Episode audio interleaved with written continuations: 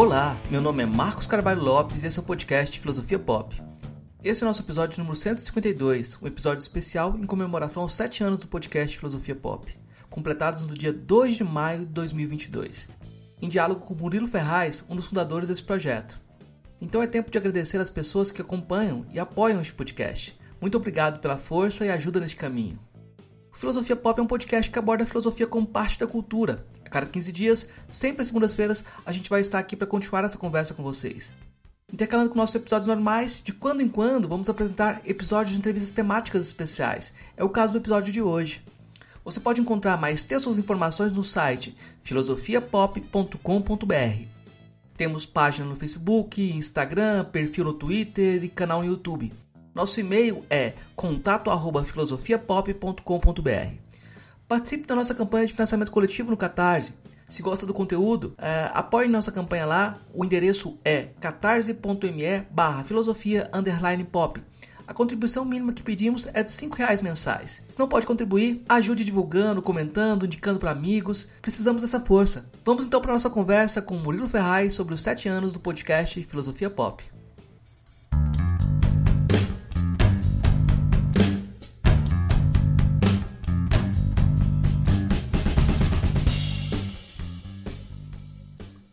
Hoje a gente vai fazer um episódio especial para sete anos do podcast Filosofia Pop e é, a gente vai conversar com o Murilo Ferraz, que foi o, o, criador do podcast, apresentador durante muitos e muitos anos, desses sete anos. E nossa conversa vai ser justamente sobre, sobre essa mídia, sobre a iniciativa de criação do podcast e sobre é, o que, que esse diálogo pode gerar, trazer para a gente. Murilo, é, eu queria começar perguntando como é que você se aproximou da filosofia e como é que você se aproximou do podcast, né? E como que veio a ideia de misturar as duas coisas? A minha aproximação com a filosofia começou um pouco no ensino médio de uma forma um pouco até estranha, assim.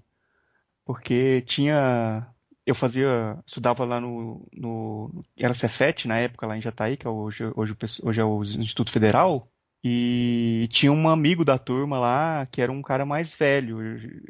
Tinha um grupinho lá que a gente saía, conversava e tal. Tinha um cara que era de outra turma, que ele era mais velho, já era mais adiantado lá em outra turma, e ele tinha reprovado em filosofia. E ele, e ele era meio que um, um líderzinho da turma. Então ele ele tinha reprovado em filosofia e falava mal pra gente de filosofia, que filosofia era uma coisa uma coisa idiota, que o pessoal ficava lá discutindo um monte de coisa que não tinha nada a ver e ainda reprovava a, a galera ainda, né? Tinha que repetir ano por causa de filosofia, desse negócio que não serve pra nada e tal, ficar lá discutindo coisa.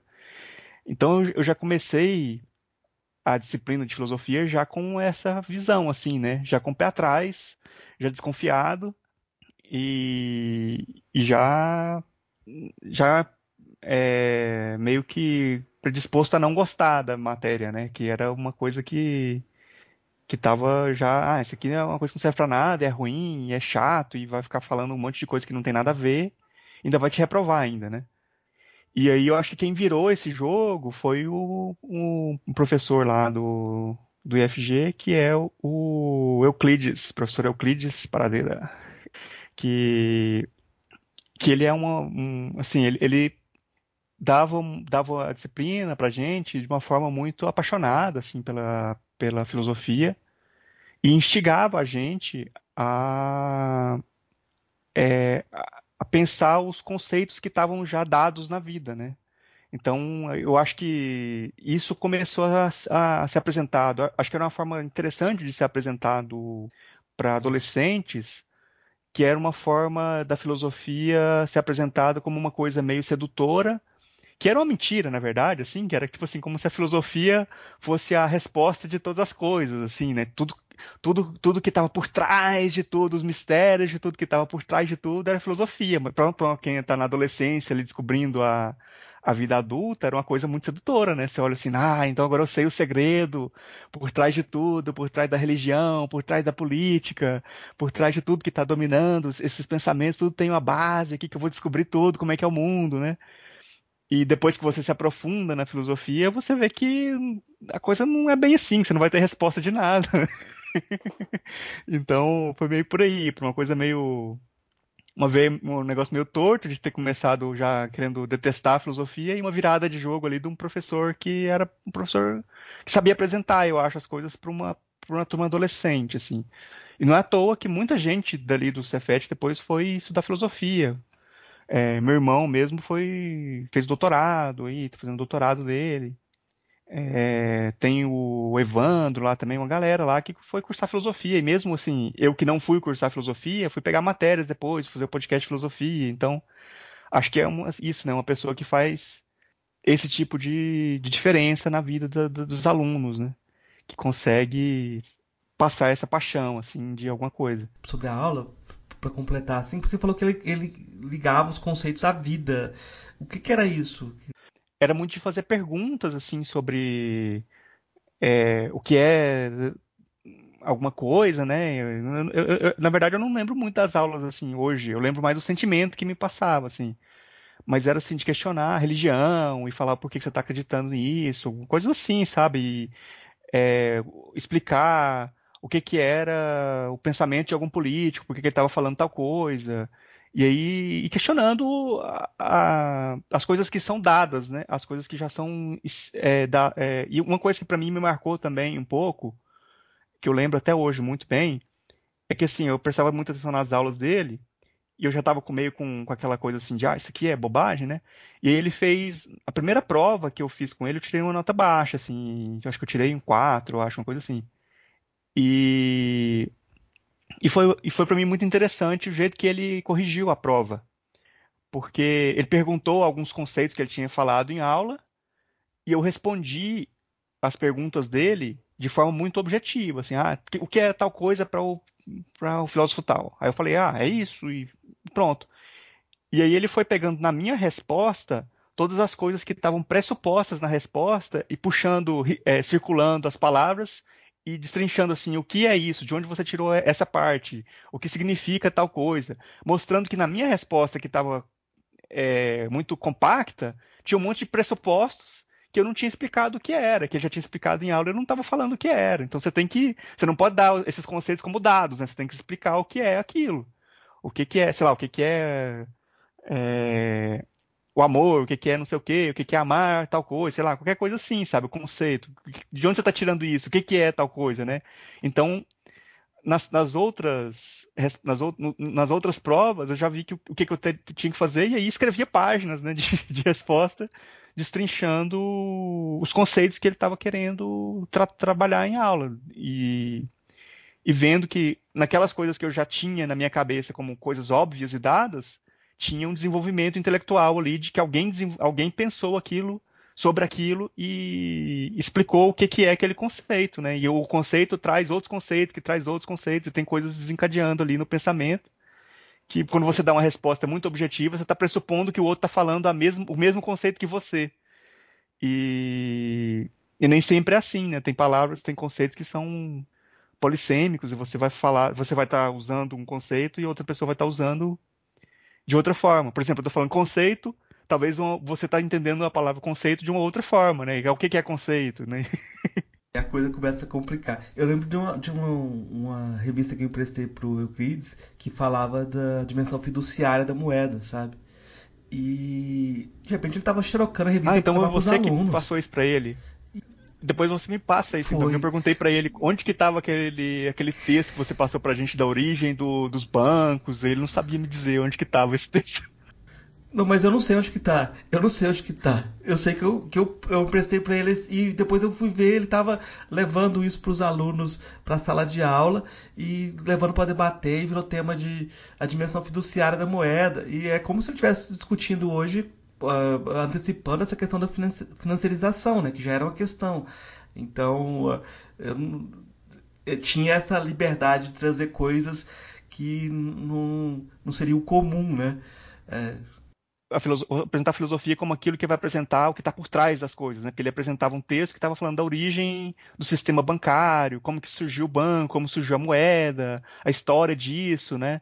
Então, meio que apresentava isso, né? Como a filosofia, como se fosse a, coisa que revelava os segredos que estão por trás. O que está por trás dos bancos. Esses, esses, segredos a gente não, não revela assim. Esses segredos só na maçonaria. Os Illuminatis e... da filosofia. Mas aí, como é que você não entrou no grupo dos Illuminatis do podcast? Dos grupos... É, aí eu acho que o podcast já foi uma coisa mais como é, ouvindo mesmo os, os, programas. Assim, acho que o, o podcast eu fui, acho que eu fui apresentado mais de uma vez aos podcasts e das primeiras vezes eu não não peguei, não gostei muito da mídia assim do jeito. Porque eu, eu não era uma pessoa que ouvia muito rádio, é, nunca fui assim de acompanhar rádio, não conheço muito de rádio. E aí era um negócio assim, ah, você vai ficar ouvindo baixo. E na época não tinha muito esse negócio do. Não era um, um, um player de podcast, você tinha que entrar no site da pessoa e ver. Pelo menos era assim que eu ouvia. Aí depois que eu fui descobrir os agregadores e tal. E, e não peguei muito no começo, assim, ah, não, muito áudio muito longo, era só umas coisas assim de gente fazendo graça e tal. Eu acho que o primeiro podcast que eu ouvi e que eu achei interessante foi o, um podcast do pessoal do Jovem Nerd. Eu acho que muita gente começou a ouvir podcast com o Jovem Nerd, que por muito tempo foi o maior podcast de todos, né? Eu acho que hoje não é mais, depois que entrou muitos players grandes. Mas o que eu achei mais legal foi um, um foi ouvir o podcast deles sobre história, de, de, história, que ele tem vários podcasts de, de temas históricos, assim. E, e ouvi que era uma, uma turma que se aprofundava nos assuntos. É, sim, claro, não é nem, tinha um, é, eu acho que tinha muitas lacunas ali, algumas coisas eram aquelas coisas de história que as pessoas ouvem falar e não é bem assim e tal, mas tinha uma, uma pegavam tinha uma pesquisa ali, tinha uma coisa apresentada com mais profundidade de uma forma interessante, assim, uma forma é, eu acho que foi o primeiro que eu comecei a ouvir que me pegou assim de, de ouvir uma coisa interessante no, nesse, nesse formato e aí comecei a ouvir muitos, aí comecei a, a colecionar, assim, ouvir vários e vários podcasts, é, acompanhar muitos mesmo. E depois que eu comecei a ouvir com, com o, o agregador player, né, que você já assina lá vários e, e, pode acompanhar vários ao mesmo tempo, aí foi mais centenas de podcasts.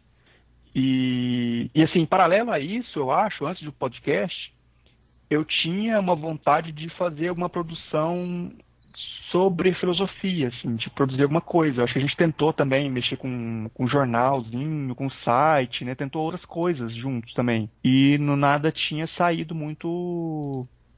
Tinha deslanchado muito, né? Não, não, não tinha virado muito, assim, né?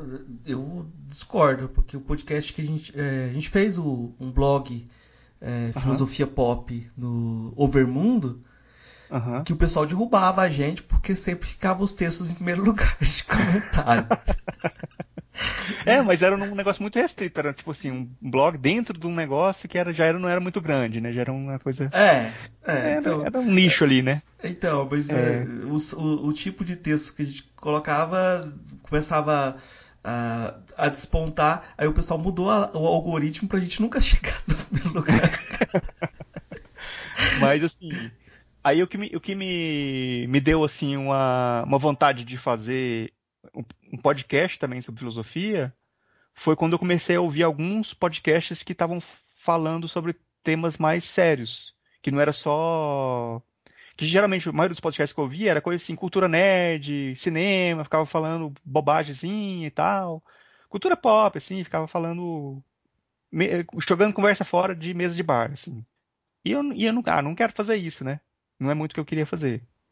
E aí eu comecei a ouvir o, o Anticast, que era a turma lá do Ivan, na época, bem no começo, não era ainda esse podcast de política que é hoje, que depois mudou também, não é mais o, o Ivan que está no podcast. E era um podcast de design, que era o Ivan, o, o Beccari e o Ankara, o Rafael Ankara.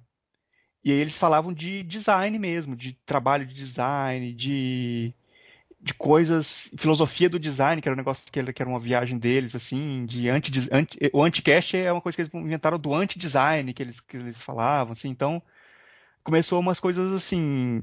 Era uma coisa descontraída, meio assim, ah, não vou.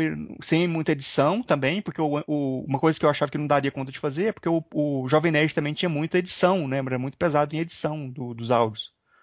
E o Anticast não, ele era mais sem é, o áudio lá e colocava uma trilha genérica no fundo e a conversa rolando e só, e não, não tinha muita edição. E eles mesmos falavam, vou editar nada, não vou cortar nada, vou mandar assim mesmo. E eram temas mais sérios.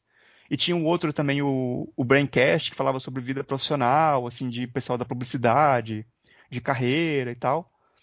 E que às vezes puxava para uns, uns temas mais é, de reflexão mesmo, assim, não era só do dia a dia de profissão, mas de pensar o que, que é a comunicação, o que, que é publicidade, começava a refletir sobre coisas, né?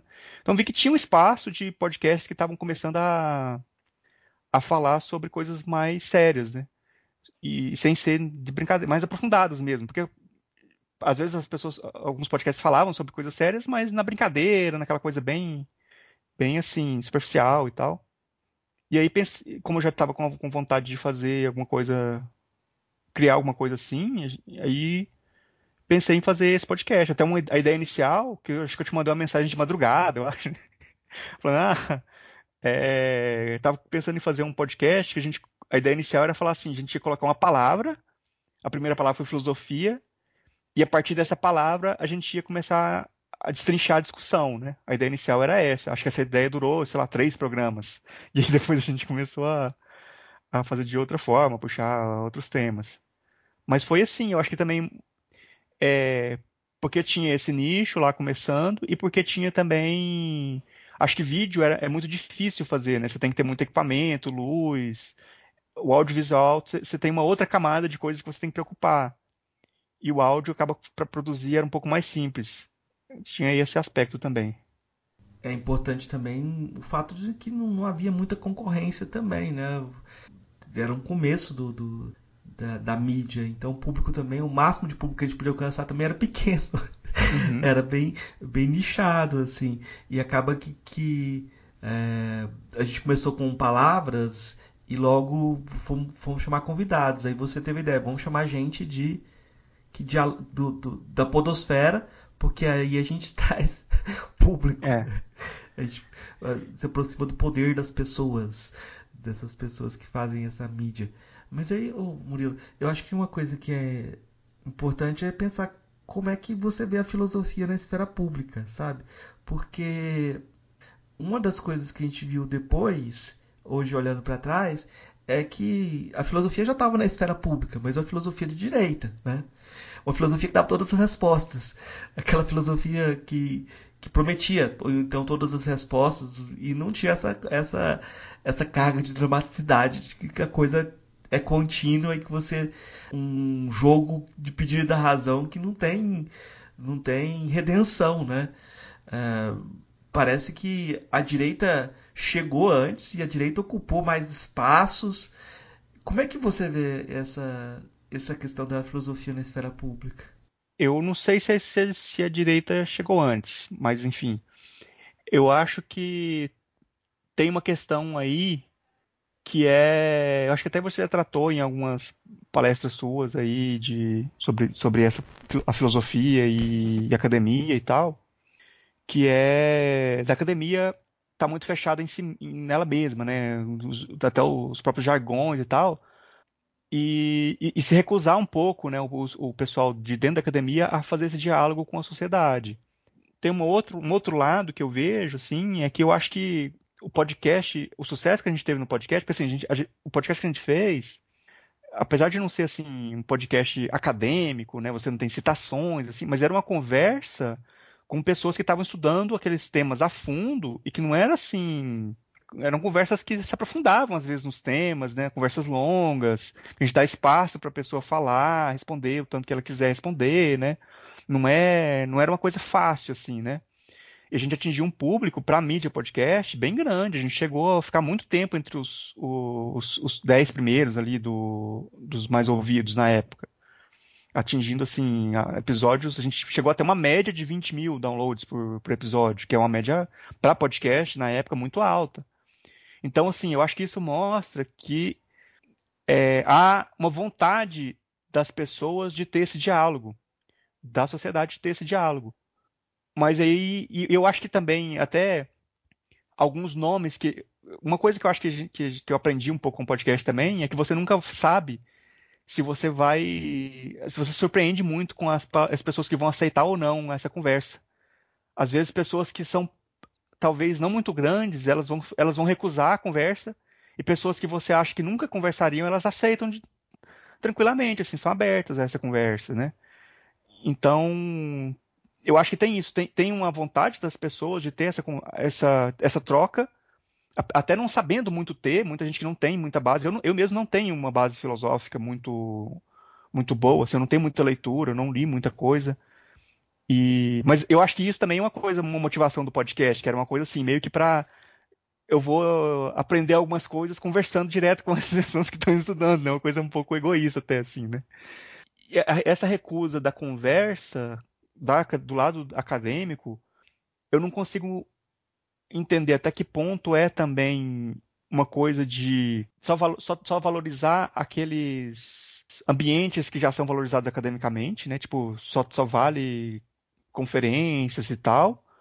Se tem uma coisa também de não saber lidar com as ferramentas de tecnologia e, e, e até que ponto é uma, uma má vontade mesmo, assim, as pessoas não quero ter essa conversa, que também é, é nem todo mundo vai querer, né?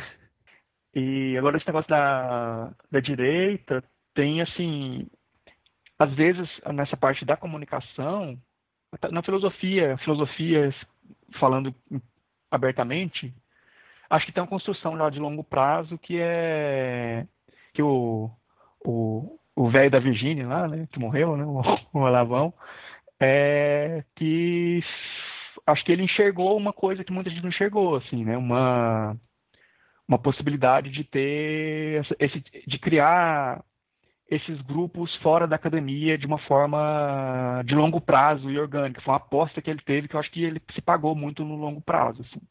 E, mas eu acho que na, na, parte da comunicação de esquerda e direita, assim, muita gente hoje fala assim, ah, a direita sabe se comunicar e a esquerda não sabe se comunicar. A esquerda é muito velha e não sabe se comunicar. Isso é aquela coisa, é uma coisa assim que pode ser uma verdade agora, mas se você for pegar aqui no Brasil, pelo menos alguns anos atrás, o que se falava era exatamente o contrário. Assim, se falava que o que o, a esquerda tinha os maves que o pessoal falava, né, que, que eram militantes virtuais que eram muito aguerridos e que vinham para cima da galera e era pessoa de esquerda. Então, assim, eu acho que a esquerda começou, nesse, começou melhor nesse jogo. E eu acho que no mundo a direita virou o jogo. E virou um jogo um pouco porque tem, uma, tem um lado de, desses investimentos de longo prazo que o pessoal foi criando grupos achando nichos ali, mas tem um lado também de muito dinheiro colocado, né? Você tem aqui no Brasil você tem o Brasil Paralelo, que tem uma investe muita esse paralelo que chama, acho que é, né?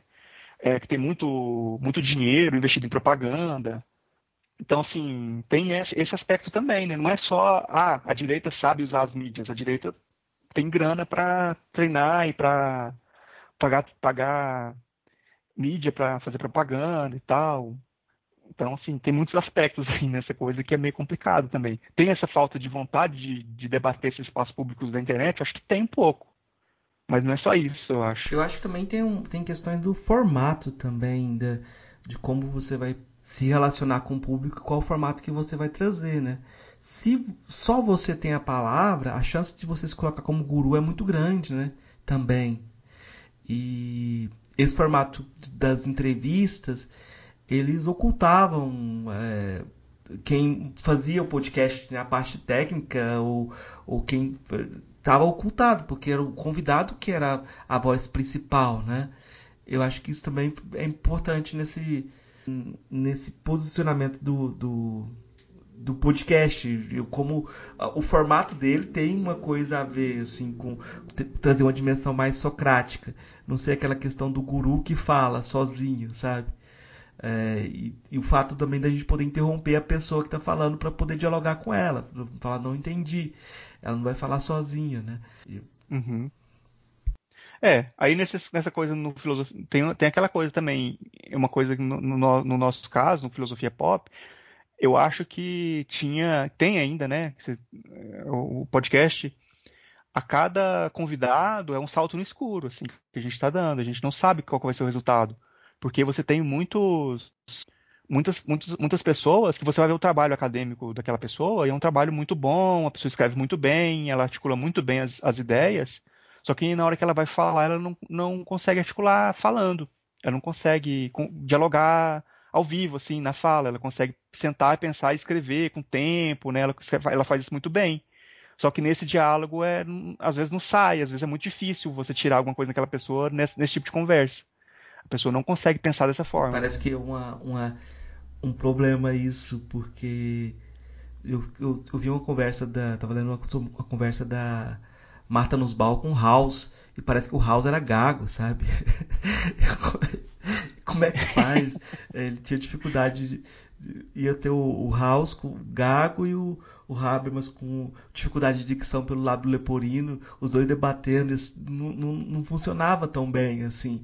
E, e, aí tem essa virtude da fala longa também, essa, essa questão de falar com. Não é a convicção, mas eu vou dizer que isso é uma coisa que é muito masculinizada, né? E esse é um problema também, né? Porque muitas vezes a forma como as mulheres conversam é diferente. E acho que esse é um problema também do podcast, desse podcast, de não ter. Uh, não ter uma, uma, interlocução feminina, né? Esse é um problema que você falou sempre desse problema e cada vez eu vejo ele com mais é, mais sério, porque uma coisa que é verdade absoluta, é, a gente vai ter sempre homens se convidando para serem entrevistados. Mulheres não. É, isso é, um, isso é uma coisa é, interessante, assim, que eu acho que se a gente nunca tivesse preocupado com isso, tipo, se a falasse, ah, a gente só vai querer é, entrevistar. É, ah, vamos, vamos pegar aqui as 20 pessoas mais importantes da filosofia no Brasil, assim. Talvez você entre ali a Mariana Chauí e o resto vai ser tudo homem, assim, né? Que você vai pensar na hora se você não, não colocar essa questão na mesa e falar assim, peraí, nós estamos chamando só, só homens, né? Não surgem esses nomes. É, é, é, muito. Parece que é muito naturalizado você pensar dessa forma, assim, sabe? Só o, o quem são as pessoas dominantes de, cada, de qualquer campo vai, vão ser os homens. É, e tem um outro problema. Aí tem vários problemas, né? Que, tipo assim, quando, em geral, quando a gente tem os comentários no site, os comentários mais agressivos eram nos episódios que tinham mulheres participando geralmente quando eram homens, mesmo quando era discordância, era uma discordância muito cordial, assim, a pessoa chegava, falava de uma forma é, diferente. Quando era mulher, já chegava falando que a pessoa não sabe nada, desqualificando a pessoa, né, e tal. Acho que o número de recusas das mulheres de participar do programa também era mais alto do que de homens, assim. Acho justamente por isso, a mulher não, não queria se expor mesmo a isso. Ela já, já sabe, mesmo que ela não, não tenha, não sei se está fazendo isso de uma forma consciente ou não, mas ela olhava assim e falava, não, não quero fazer isso, né? vai trazer só problemas para mim, né? Não quero participar disso. Então, assim, tem muitas dificuldades. A gente sempre tentou trazer mais. E eu acho que é uma coisa importante também, até a Sabrina Fernandes falou uma vez no numa das redes sociais dela, quando ela falou do, do nosso podcast, que ela falou isso, elogiando a gente, assim, que o filosofia pop traz, traz as mulheres sem, sem ser para falar sobre temas de mulheres, que geralmente o podcast vai trazer a mulher para falar no dia da mulher, então para falar de assuntos femininos. E a gente sempre trouxe as mulheres como pensadoras para falar dos temas que elas estão estudando, independente se são temas de gênero ou não, né? E eu acho isso importante, assim, de marcar que isso é uma coisa que a gente pensou fazer e eu achei que várias pessoas deveriam fazer mais isso, né? De trazer a, o negro para falar de temas que não são de negros, mulheres para falar por, temas que não são de, de, de mulheres, assim, né? para falar de temas gerais, como é, do tema que a pessoa está estudando, mesmo que não seja relacionado com essa identidade dela. A gente tenta, tenta fazer isso, mas ainda é difícil por conta da quantidade de mulheres na academia é, ser menor também, por ter esses convites também mais. É, com mais, com mais reticências também por esses convites também, né? Porque é, geralmente as entrevistadas têm um cuidado muito maior em se fazer ouvir e ouvir a gente também. A gente tem muito mais situações de diálogo efetivo é, com convidadas do que com convidados. É, é, muito comum os convidados às vezes começar a falar e dar aquela palestra longa. Eu estou sendo longo? Tipo, aquela pergunta. eu estou falando muito? No caso das convidadas, é, eu acho que tem uma diferença também é, na forma de construção do discurso. Né? e eu acho que é, o, o, pior de tudo, assim, a grande dificuldade é que no final das contas a gente tem 60% de audiência masculina. Isso é todo mundo da podosfera que reclama, né? Então tem algo do meio aí que é um problema é, de, da mídia, né? É um problema da mídia. E a gente não tem muito jeito de resolver. Mas eu, eu queria que você uhum. comentasse, você puxou esse assunto. Eu acho que quando a gente começou a trazer temas é, de filosofia africana, uhum. isso em 2015, era uma grande novidade, né? E a gente insistiu durante muito tempo nesses temas e tinha um burburinho, né, de que isso não era filosofia. Aí as pessoas se contrapunham ao filosofia pop dizendo, querendo fazer filosofia mais a sério, filosofia séria, filosofia acadêmica, filosofia e a gente com essa com essa pecha de não ser os, os sérios, né? Que também não é pouco importante, né? Não tem nada a ver. Mas eu, eu, queria só relembrar isso, porque parece que esses temas vingaram, né? Essa agenda é, de temas é, vinculados a questões identitárias, é, vinculados a, a, temas de diálogo intercultural, é, vingou e quando a gente olha o, o desfile das escolas de samba também, dava para ter, dava para ter muito episódio de podcast lá também. Né? E assim, é, é, eu acho essa coisa é sempre complicada, né? Porque você tem assim uma essa fala de que tal tal assunto não é filosofia, tal abordagem não é filosofia. E sempre vai vai tendo essa fala sem sem definir também o que é filosofia, né? Aí para você saber o que é filosofia, você tem que perguntar pro, pro dono da razão ali que está falando, tenta definir o que é filosofia e o que não é, sem definir o conceito, né? Então, fica um pouco um jogo um pouco difícil, só vai só vai ser o que, que, que aquela turma tá falando que é, né? Não tem não tem uma definição de conceito assim. A definição boa é aquela é, o Rory faz isso muito também, né? Ele fala: "Eu sou o rei filósofo". Então aqui a partir daqui é uma brincadeira que ele faz, mas eu eu acho que é por aí também, porque se você chama uh, um tema para ser dialogado, você pode fazer de uma perspectiva filosófica também, né? E trazer questões que é, colocar a questão no jogo de um ponto de vista bacana. E eu acho que aquele episódio que a gente fez das ONS, das, uh, na educação de Goiás, é, eu acho muito importante. E eu, eu não, me, não me importo se as pessoas uhum. falam isso não é filosofia. Porque é algo mais importante é. que filosofia. É, das OS, né? Das, que, que... das organizações é, organizações uhum. sociais uhum. na educação com o Rafael Sadi, é, que estava tendo aquelas ocupações, é, o pessoal sendo preso, mas lutando contra as organizações sociais. E foi um, foi um momento que acho que houve um, um recrudescimento dessa tendência, mas uh, a gente continuou tendo um monte, de tempo, um monte de tempo para debater na educação. Uh, a militarização está por aí e tem que ser debatida e trazer essas questões que têm uma dimensão mais é, de impacto direto é muito importante também, né? Eu acho que nesse sentido é, você também você sempre puxou para isso também, né? É, de puxar para questões é, que tivessem uma repercussão. É, eu acho que além social, da né? da questão da repercussão social, eu acho que a gente, a gente tentou colocar no, no debate, na conversa, é, pessoas que, que, que são de fora da, da filosofia. Por exemplo, a gente chamou para falar sobre, sobre Freud uma, uma, uma pessoa que estava trabalhando com Freud na clínica. Ela, tipo, ela tinha formação, especialização filosofia e tal, é, mas era uma, uma, uma, um jeito de pensar mais clínico né, mais da clínica. Aí trabalhando com, pensando música, mas que eram músicos também, né?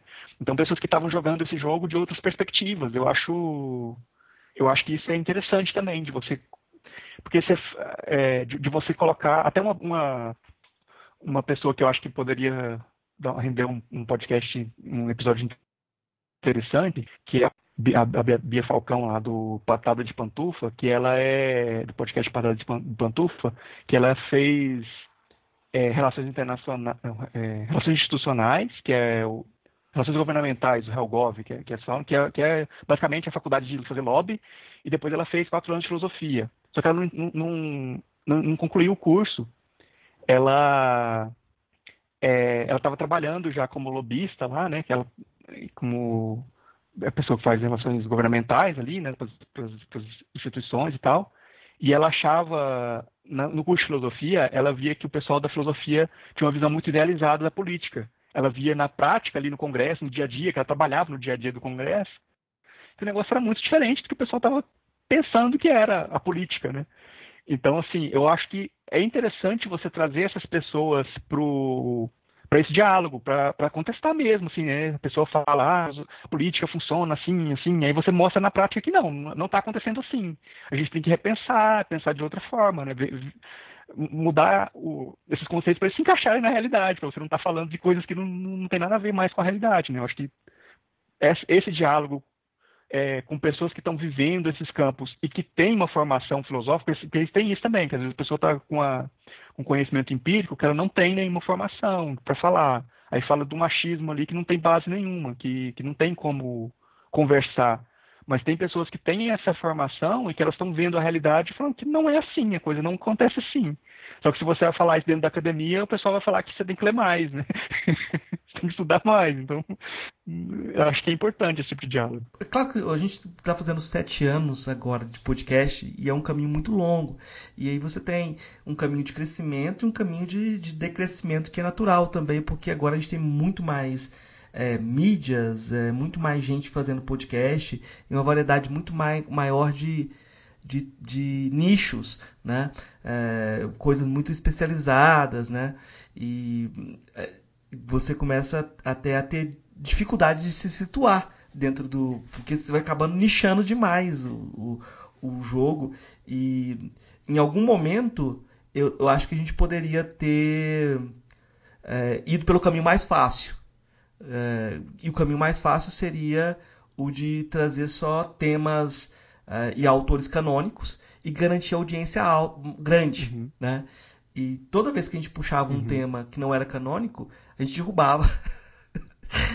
um tema um tema de feminismo negro um, um tema de filosofia africana a gente acabava dividindo a audiência né e tinha reclamações uhum. e as reclamações eram estridentes assim a gente perdia público com isso e eu acho que essa opção ela tem tem esse esse valor também de você é, criar um público é, há pouco tempo eu vi um, um, pessoal que usou ia usar o podcast em sala de aula e eles reclamaram que os episódios são muito longos.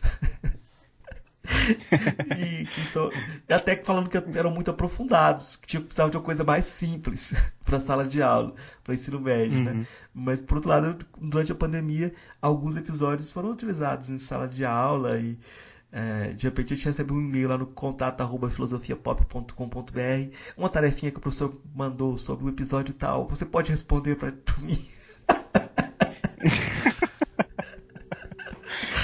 É, eu acho que essa coisa da, da audiência tem também que muitos, muitos, muitas empresas grandes entraram no podcast né, de comunicação. E isso acaba você elevando o, o nível técnico da produção de uma forma que a gente não consegue acompanhar, porque assim, agora você está fazendo praticamente, você está fazendo, não sei, não sei como é que está a produção, não estou acompanhando, você deve estar tá fazendo praticamente sozinho a parte toda, né, do, do, do, podcast.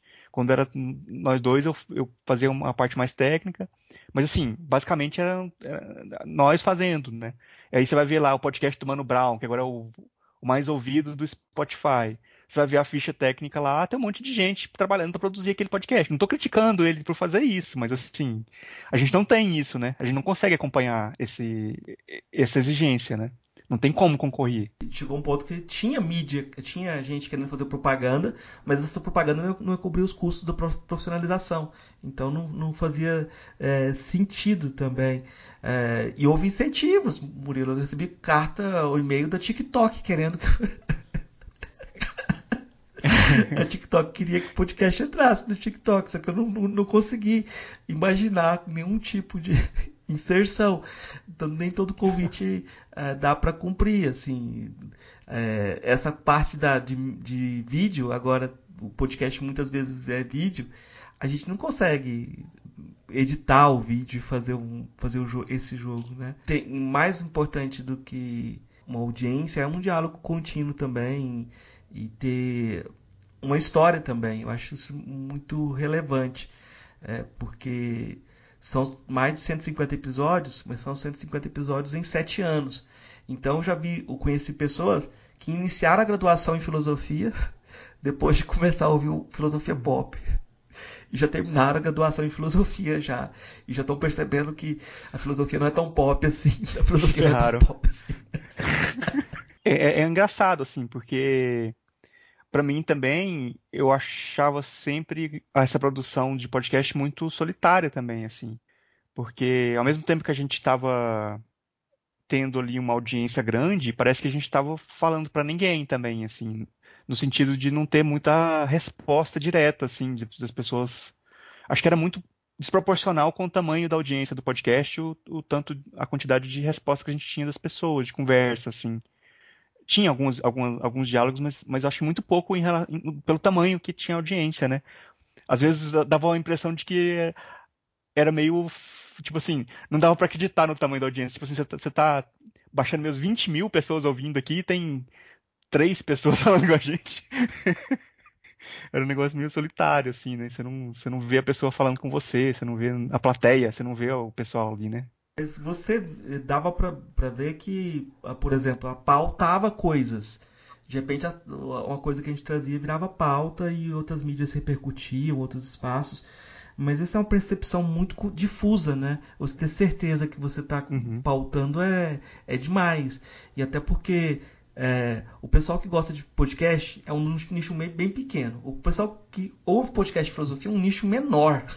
ainda, né? Uhum. Aí você vai diminuindo, diminuindo, o impacto acaba sendo é, bem específico. Eu, o Hermano Viana escuta o podcast, né? Ele estava comentando assim comigo, eu comentei com ele sobre a audiência que a gente tinha e essa dificuldade. Ele falou: não, não se preocupe, tem podcasts que são feitos para 20 pessoas, para 200 pessoas, é, porque são nichados, né? E, e aquela conversa é importante para aquelas pessoas. Então, eles continuam nesse sentido, uhum. né? De é, um nicho de, de área. É, talvez não falta essa cultura também. É, e tem assim, uma coisa também que eu acho que quando a gente começou, a gente não, não tinha muita expectativa de que fosse atingir tanta gente, né? Tipo, ah, se der mil pessoas aqui ouvindo, tá ótimo, né? Gente, no começo, assim, né? Não, que é isso, né? Não vamos chegar. E a gente chegou num ponto que a gente acho que teve episódios específicos que teve mais de 50 mil pessoas que baixaram o episódio. Acho que a gente no começo nunca pensou que ia chegar nesse ponto, assim, né? É, não dá, não dá para pensar na mídia e, e não dá para também entender o que, que é esses, esses números. Porque você tem hoje mais de 4 milhões de downloads. Mas o que, que significa esses 4 milhões de downloads? É porque esses dias eu recebi uma mensagem de um estudante que é do interior da, de Moçambique que ele baixou o podcast e estava ouvindo. Ele baixou no celular dele estava ouvindo. E o, de repente você via o pessoal baixando e prateando os podcasts para ouvir, sabe? Baixava e tava lá na pasta do, do, do, da pirataria. Então, é, o impacto mesmo de downloads e de quantas pessoas que chegaram é difícil de, de saber, né? É, o primeiro episódio eu sei que ele tem mais de 100 mil, é um, 100, 150 mil é, visualizações ou downloads, mas o que, que isso significa de gente que ouviu? Eu não sei. Não tenho, não tenho ideia, mas uh, o, o, que eu tenho certeza é que uh, na filosofia a, a, expectativa nunca é essa. Nunca é essa de alcançar um público tão grande. E provavelmente a gente não vai alcançar esse público nunca mais. e, e, assim, eu acho que no que você está falando do impacto também, eu acho que teve impacto até dentro do da academia, assim, de, de, de ter outras iniciativas de procurar fazer outras formas de diálogo também, que eu não sei se, assim, de, de tentar esse tipo de conversa também, é, outros, outras iniciativas dentro da academia. Eu acho que um pouco também influenciado por isso, assim, que viram que, que tinha público, né? Que tinha gente falando, que não precisava ser aqueles palestrantes de, filosofia para você atingir público grande, que vai simplificar a coisa ao máximo, né? Que tem público para fazer outras coisas. Mas os palestrantes também descobriram que tinha público no, no podcast, então houve essa, essa outra entrada também. O pessoal, o pessoal é. da palestrinha também está fazendo as palestrinhas aí, está tendo público até uh, grande, bem grande, né? Então acho que essa descoberta é, é múltipla também. Uma coisa que, que chamava a atenção né, na, na, no podcast era que o pessoal que escutava geralmente não era da filosofia, né? O pessoal da filosofia não precisa escutar ninguém. Já... já tem essa iluminação, assim, uma disputa de iluminação. Então, geralmente quem escutava não era da filosofia. E às vezes, é, às vezes aquele episódio que a gente gostava não era aquele que, as pessoas gostavam também. Isso é, uhum. isso é curioso, assim. Às vezes a gente fazia uma entrevista e pensava, essa entrevista não rendeu nada. Foi, foi chata pra gente fazer. E de repente o pessoal adorava, né? Uhum. E o contrário também, né? Essa aqui fala, nossa, essa aqui, isso aqui foi, foi, foi fina, que essa entrevista aqui, nossa, essa aqui rendeu muito. Aí colocava lá, não tinha repercussão nenhuma, né? Ninguém. Ah, é, é, teve entrevista que a gente fez a entrevista e falou assim, nossa, o cara só escorrega, não tá sabendo. e, e, virou e virou referência a entrevista também. É muito, acontece. Muito imprevisível. É, acontece também. Mas, é, Murilo, eu vou te fazer as três perguntas que eu faço para todos os convidados. Que a gente fazia para todos os convidados, vou fazer para você, então. Tá bom, então. É, a primeira é: o que é filosofia? É complicado, né? É, é engraçado que é sempre complicado né, responder o que é filosofia. E e eu acho assim, para mim, a filosofia, ela, eu não sei definir um, o que é filosofia, mas eu acho que a filosofia está tá muito mais relacionada a fazer perguntas do que a responder as perguntas. A filosofia serve para você questionar, pergun perguntar sobre aquelas coisas que os pressupostos que já são dados, para você cutucar naquele lugar que ninguém vai cutucar. E, e de uma certa forma também, eu acho que a filosofia ela serve como uma espécie de, de laboratório de pensamento para você elaborar certos tipos de pensamento que vão fugir das caixinhas, das, das, das, dos moldes que as ciências hoje vão te trazer, assim, tipo, você vai pensar a própria ciência, você vai pensar fora da própria, questionar outras coisas a filosofia acho que serve para isso, para questionar e as coisas que são pressupostas. E eu acho que nesse nesse sentido a filosofia ela tem uma função muito parecida, eu acho, com a, com a função da arte só que ela não no, no sentido mais do, do, do, da elaboração do pensamento mais racional, mais, mais estruturado, assim, de, de linguagem, de, de, se livrar das amarras. Assim, a arte também tem essa coisa da filosofia que eu acho que é filosofia. Eu acho que tanto que, que a arte também tem essa característica de fugir de definições, assim como a filosofia também tem. Assim, sempre que você vai definir o que é arte, vai aparecer um artista que vai fazer uma, vai querer fazer, provocar é, alguma coisa que ele vai considerar que é arte que foge daquela definição que você está tentando dar. E eu acho que a filosofia também tem um pouco disso, assim, se você vai querer aprisionar demais a filosofia definir o que é filosofia, vai surgir alguém que vai escrever alguma coisa que ele vai falar que é filosofia que não é filosofia dentro daquela definição, assim, sabe? Tipo, é muito difícil você definir especificamente o que é filosofia numa definição fechada, eu acho. A não ser que você seja um chefe de departamento tentando é, cerrar um concurso bem específico assim. Vou te cortar essa parte. Mas eu, eu tô, tô, tô, tô, pelando agora. Tô, tipo, toda vez eu falo assim, não, é, a definição serve para manter emprego. Pronto.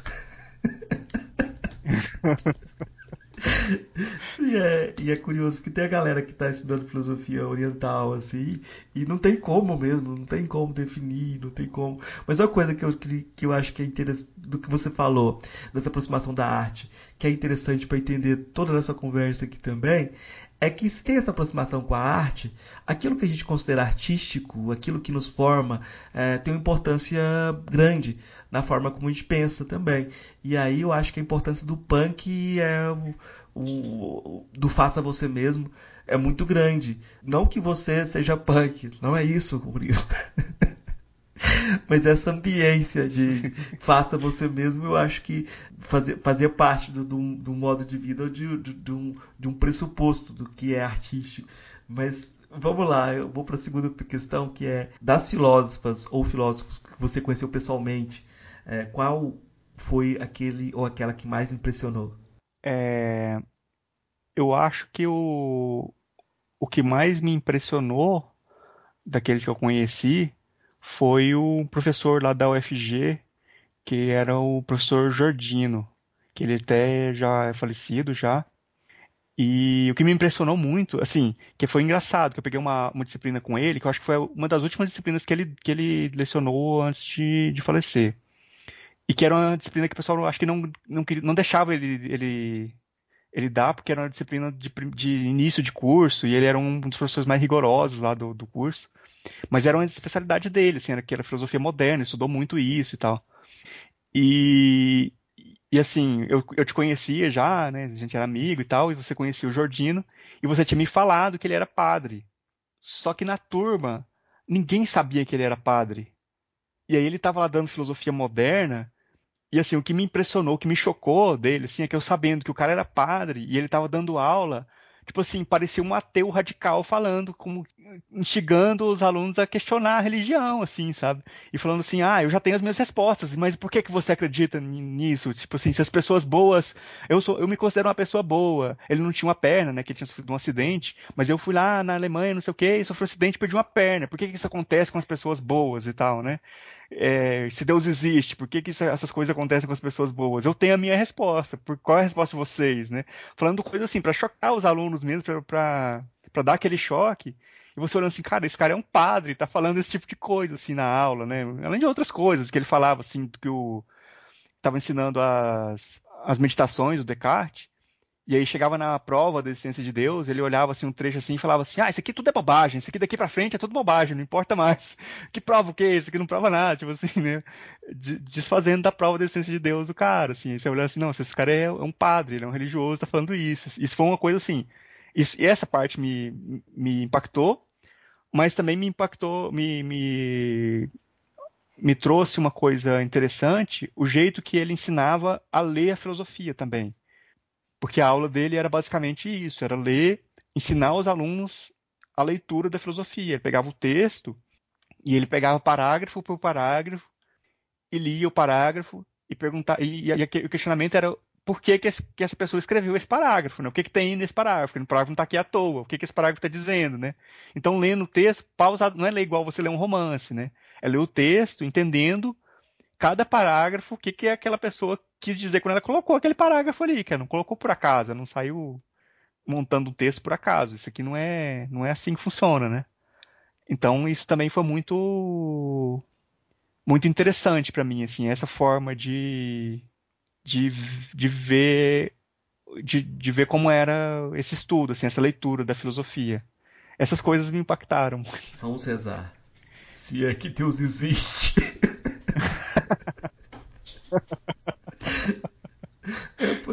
É, acabou com a graça do, do, do Jordino também, né? Porque um dos, dos mistérios dele era esse, né? Mas era muito engraçado, assim. Acho que se ele falasse na sala, que ele, na turma lá, que ele era padre, o pessoal ia ficar muito chocado com, com essa informação. Falando, Não, é, o Do jeito que o pessoal devia saber também, devia ter mais gente que sabia que ele era padre, mas não não não batia o personagem, né? Não, não completava o personagem. Mas é curioso também que um, vocês estavam lendo. Eu nunca li Descartes com, com o Jordin, ele é um dos maiores especialistas em Descartes. E, é, e ele fez o doutorado dele em Descartes na Alemanha. Então, um cara que sai de Minas para fazer doutorado na uhum. Alemanha sobre um francês. Né? Não é por acaso que na cidade, lá no interior de, uhum. de, de, Minas Gerais, agora tem uma rua. E a rua chama Padre Jordino Marques. Não, e era, eu acho assim, ele, ele, ele, por muito tempo não dava essa disciplina, né? Porque eu acho que o pessoal ficava muito com medo dele reprovar todo mundo no primeiro ano ali, o pessoal é, desistir do falava curso. que era a terceira fase do vestibular, a fase mais é, terrível, né? E, e, realmente era, era, uma, era muito bem puxado por conta da quantidade de tarefas que ele pedia. Pedia geralmente uma tarefa por semana, vale nota 10, mas... Uh, esse, esse aprendizado de leitura é algo sério, assim. O primeiro trabalho que eu fiz pro, pro Jordino eu tirei é, três. E ele escreveu lá que eu tinha plagiado de um comentador muito ruim. Aí eu briguei com ele. Falei, ah, eu tinha 16 anos, tá? Eu fui pra, pra... Entreguei meu trabalho de volta para ele. Falei assim, não, não plagiei de ninguém. Isso aqui foi eu que escrevi. Aí ele falou, então você que é muito ruim.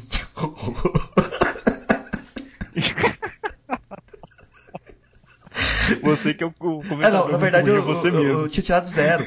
Aí eu ganhei três. Foi, a verdade foi, a verdade foi essa. Ah. Foi, foi promoção. Você que é muito ruim. Então, então ele, não, ele não perdoava também a, na, ironia.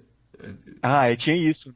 Nos trabalhos, ele pegava o trabalho e, e corrigia lá algumas coisas que estavam muito fora ele pegava os trabalhos e corrigia na frente do pessoal lá, falava, olha isso aqui que o pessoal escreveu e tal. Não, não, ele era meio assim, né? Não tinha muita. Ah, ah isso chama assédio moral, Murilo.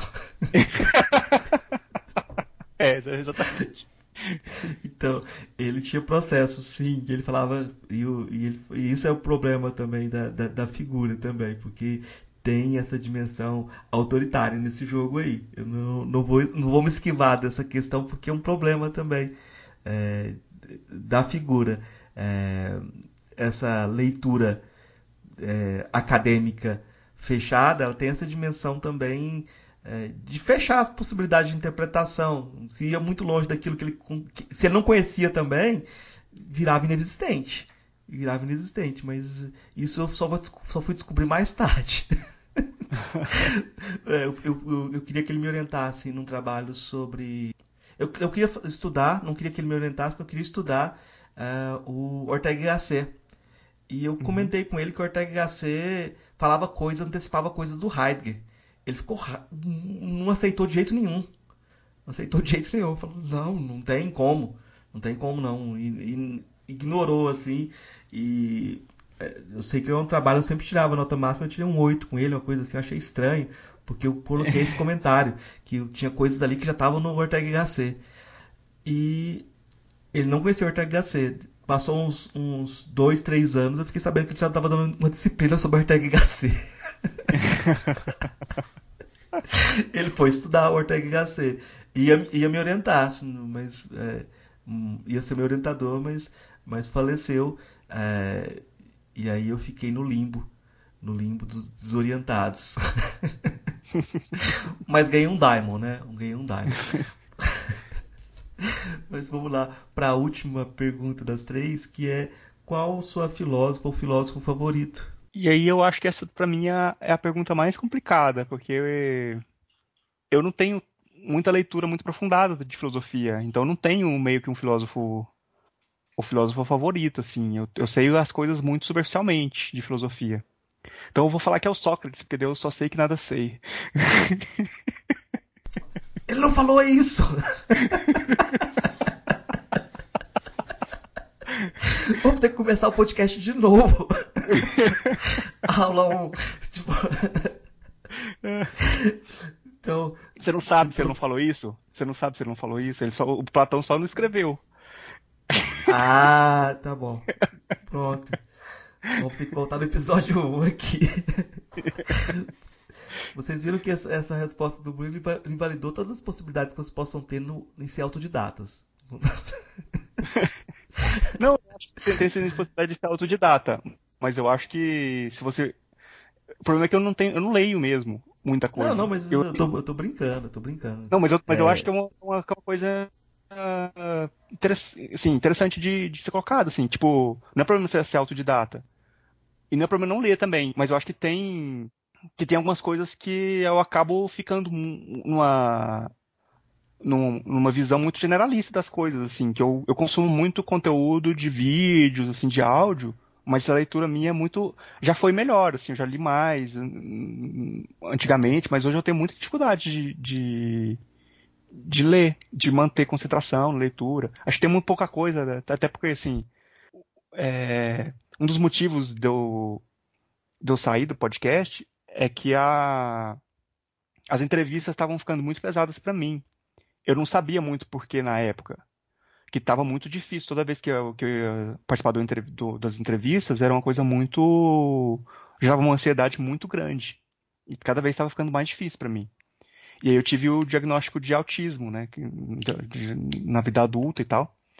É um autismo leve.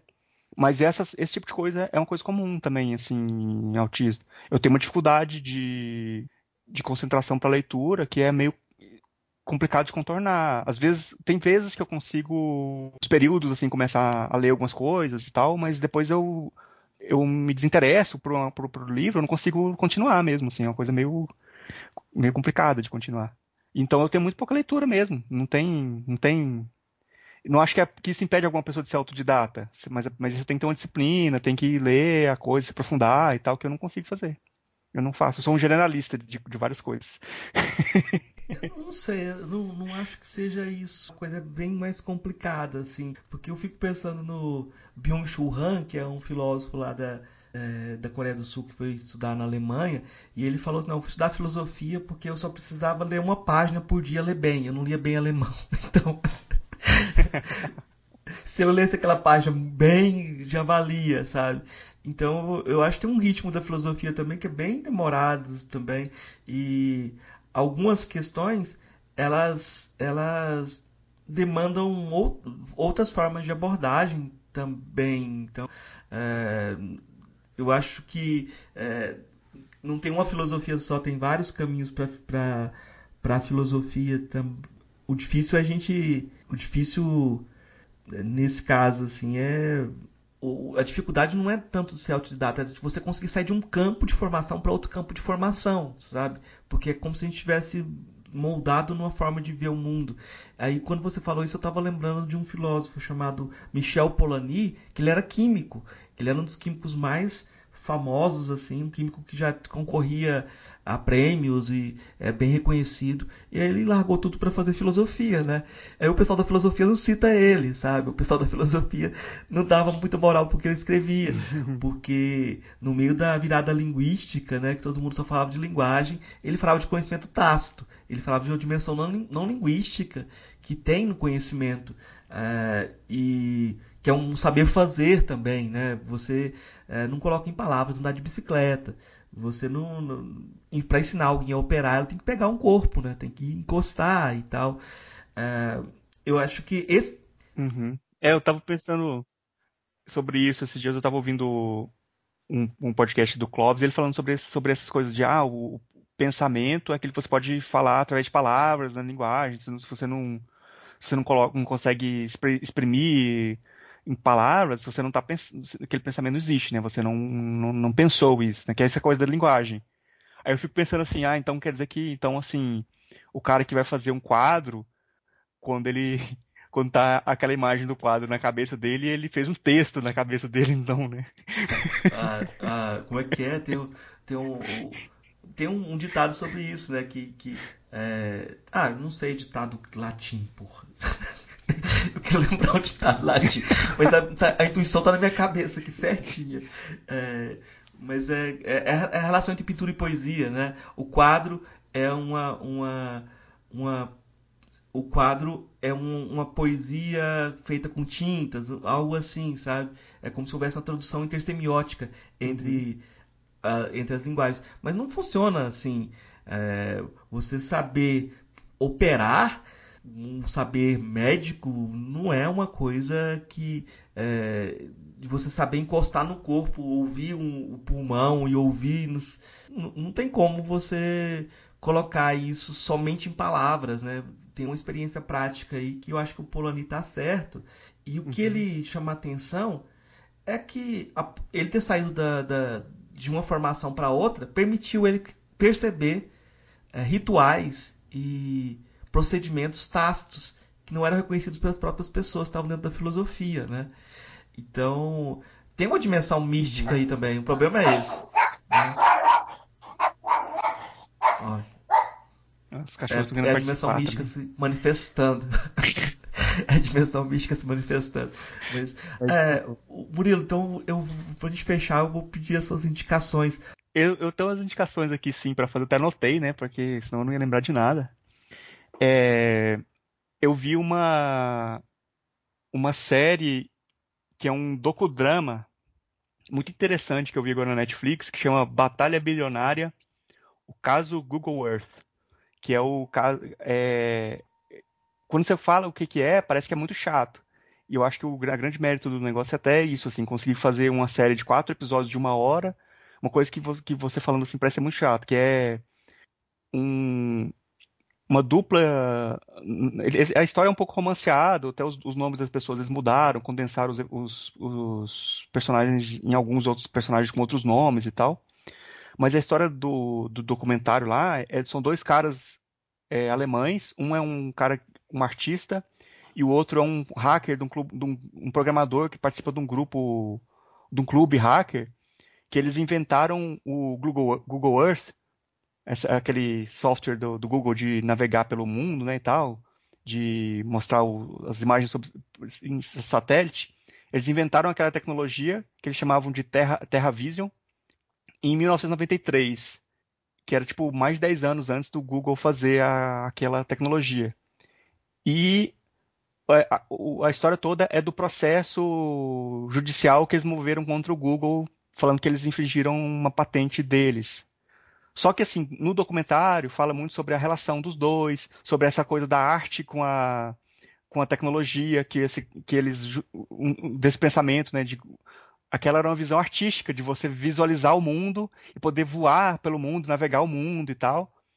E, e aí passa, sobre, passa por falar sobre essa, esse poder das, das grandes empresas de, de você poder simplesmente roubar uma tecnologia de alguém ignorar isso e ainda depois ganhar um processo judicial em cima da pessoa, né? Tipo assim, tem muitas coisas sendo discutidas ali e eu acho que também tem um mérito muito grande desse, desse documentário de ter uma narrativa muito boa, de tornar um negócio muito interessante.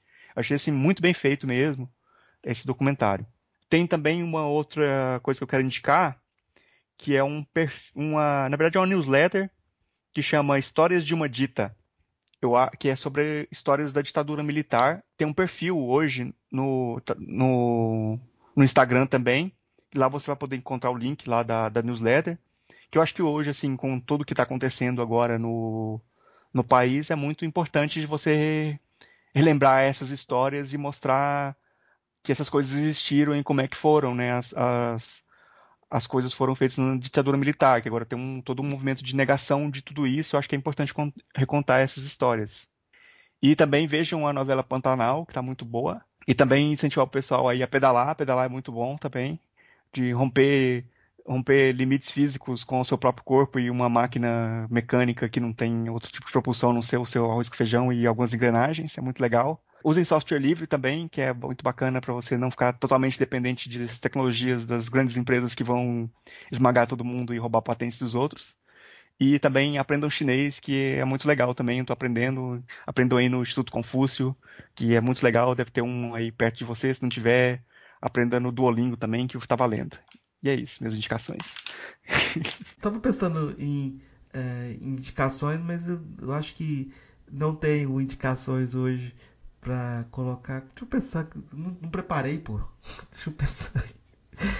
Dessa vez foi o contrário. Geralmente eu que não preparava e você tinha várias indicações. Ah, deixa eu indicar então um quadrinho que é bem interessante, que é o, ele chama A Rosa Mais Vermelha Desabrocha. O amor nos tempos do capitalismo tardio ou por que as pessoas se apaixonam tão raramente hoje em dia é o mesmo, da mesma autora de A Origem do Mundo, que é um quadrinho que fala sobre a forma como as mulheres eram excluídas da sociedade e a, a forma como era, o órgão sexual feminino foi execrado da história. Né? Então, é da mesma autora de A Origem do Mundo, ela tem um outro um outro quadrinho que foi traduzido para o português recentemente sobre o que o amor nos tempos de hoje E é muito, muito legal, assim, uma leitura bem bacana. Então, essa é a minha indicação de hoje. Eu queria poder indicar mais coisas, assim, é, mais podcasts, mas eu escuto muito pouco, então, então não tem muita coisa para indicar. Ah, então eu posso indicar uns aqui então. Ah, Já tem uma lista lá. aqui para indicar. Então, é, tem, tem um podcast que tá. É, acho, que é, acho que chama Filosofia UFG Regional Goiás. Que também tem entrevistas assim sobre filosofia, que eu acho que é, algumas eu ouvi e, foram bem, bem interessantes assim. É, tem um outro podcast também sobre filosofia, que é do, do Clóvis de Barros Filho, que chama Inédita Pamonha. Tá bem interessante também. E tem um outro podcast que ele participou também, mas esse já acabou, mas tem uns episódios lá pro pessoal ouvir os episódios antigos, que chama Veja Bem, é, Ver a Vida com Outros Olhos, que é um podcast sobre deficiência visual, que ele faz com uma outra pessoa que é cega. O Clóvis está com um problema ele tá perdendo. Eu não sei se ele já, se já, tem, se já perdeu totalmente a visão, mas ele tá com. Ele tem problemas nos olhos dele, que ele tava perdendo gradativamente a visão. Teve. Um, de um olho ele já perdeu a visão e o outro estava muito pouca visão, assim. Então ele estava com esse problema e eles conversam sobre isso, sobre deficiência visual, sobre umas, umas conversas que envolvem filosofia também, assim, sobre como, como essas coisas afetam as pessoas de, de diferentes formas. E um outro, outros podcasts também, um que está começando agora, que é a da Sabrina Fernandes, chama Entre Teses. Ela lançou um episódio agora, está com uma entrevista com a, com a Natália Bonavides, que está bem legal também, o podcast está começando agora. E um outro podcast também que eu, que eu gosto sempre de, de divulgar, que é o Introvertendo, que é um pessoal que faz autistas que fazem podcast sobre autismo é, eles conversando sobre autismo, sobre vários temas, que eu acho bem legal também. E tem o Beco da Bike também, que é um pessoal que pedala e fala sobre pedal e sobre, sobre isso. de chinês não tem nenhum, não. sobre chinês, a gente tem um episódio de, de que foi com é, o tradutor do Tao Te King, né? O, é o Jorge Sinedino, porque ele mora no Macau, ele fez doutorado em filosofia chinesa, sabe? Então, é uma daquelas entrevistas que a gente consegue, demora muito tempo para negociar e é uma entrevista inusitada. E o Jorge Sinedino tem um podcast de filosofia chinesa, assim, é, que ele faz na Rádio Macau, só que eles são bem difíceis de encontrar. Assim, se você pesquisar na internet, você pode encontrar alguns. E é uma série, assim, é, uma série bem que ele, tra ele trabalha de forma muito detalhada, né? Não tem como aprender filosofia chinesa muito rápido. Eu acho que nenhuma filosofia dá para aprender muito rápido, mas ele tem todo um cuidado é, bem didático né, na apresentação da, dessas, dessa série. Outras indicações é, que eu tenho que fazer, que eu estava esquecendo de fazer, que são os, o, alguns podcasts que estão na podosfera, fazendo essa divulgação da filosofia. O Murilo já citou é, o da UFG, mas tem o Perdido na Paralaxe, que é uma galera que eu até participei de um, do, do podcast deles, do episódio deles sobre carnaval, que são o pessoal da, do Ceará, é, faz esse episódio há um bom tempo. A ideia é, eu quero depois fazer um diálogo para eles no, no, Filosofia Pop. O podcast Ficções, né, do Marcos Ramon, que já veio aqui. O podcast é, Filosofia Vermelha, também, que é uma galera que está é importante dentro da podosfera. E o, o, a galera do Pistolano também, mais uma que a gente vai citar. É, eu acho que, que essas indicações são indicações que os nossos ouvintes estão cobrando de diálogo também, para a gente trazer essa galera para dialogar aqui no Filosofia Pop. Eu espero conseguir cumprir alguma dessas missões nos próximos tempos. Murilo, então eu vou deixar o espaço mais que aberto para você deixar seu recado final, a mensagem, é, falar do, do ET Bilu do jeito que você quiser. Eu acho que eu não tenho mais nada para falar, muita coisa não, só que vamos aí trabalhar para é, tirar aí o Bolsonaro do poder aí nas próximas eleições. Vamos votar 13 aí, não é negócio só fora Bolsonaro, Ei, não. gostou é do nosso episódio? Lula Apoia a gente lá no Catarse, é só 5 reais por mês, o preço do não tem mais espaço Ajuda a gente a continuar divulgando a filosofia no Brasil. catarse.me barra filosofia underline Não é o Bolsonaro, mas agora não tem mais espaço para uma outra via. É o, é o Lula, não tem? Nós estamos seis meses da eleição. Então, assim, bora votar 13 aí. Quem, quem gosta, gosta. Quem não gosta, tampa o nariz e vai, mas é 13 na cabeça. Vamos embora. É, eu, eu acho que é importante parar de falar o nome do, do, do, da figura e aprender com a filósofa Anitta. É, o slogan Muda Brasil agora é nosso. Qualquer mudança no poder agora, ela já nos, nos pertence, né? Não, não, não tem é, continuidade. Se o pessoal gosta de mudar por mudar, vamos mudar de qualquer forma essa situação aí. É, mas Murilo, muito obrigado. Espero que o, o, podcast continue por algum tempo, por enquanto que ele fizer sentido para mais pessoas, para participar desse diálogo também e para ter com, com, quem dialogar. É, e vamos em frente, vamos em frente. É, eu acho que se tiver um, um, episódio bacana que modifica a vida de uma pessoa, já está valendo, né? E ah, com certeza esse tempo eu aprendi muito é, fazendo podcast e conversando com pessoas e nessa experiência é, para mim foi muito importante. Eu sei que tem gente que maratona, que gosta de ouvir do primeiro ao último, né? É, o mais recente. É, tem gente que faz essa, essa viagem né, no tempo. Às vezes essas pessoas no meio do caminho se cansam, falam assim, vocês se perderam no meio do caminho. Isso acontece, gente, acontece. Talvez a gente possa se encontrar novamente, então. É isso. Muito obrigado, então. Valeu, doutor. Bom, eu também quero agradecer é, por você ter me convidado aí para esse episódio especial de aniversário.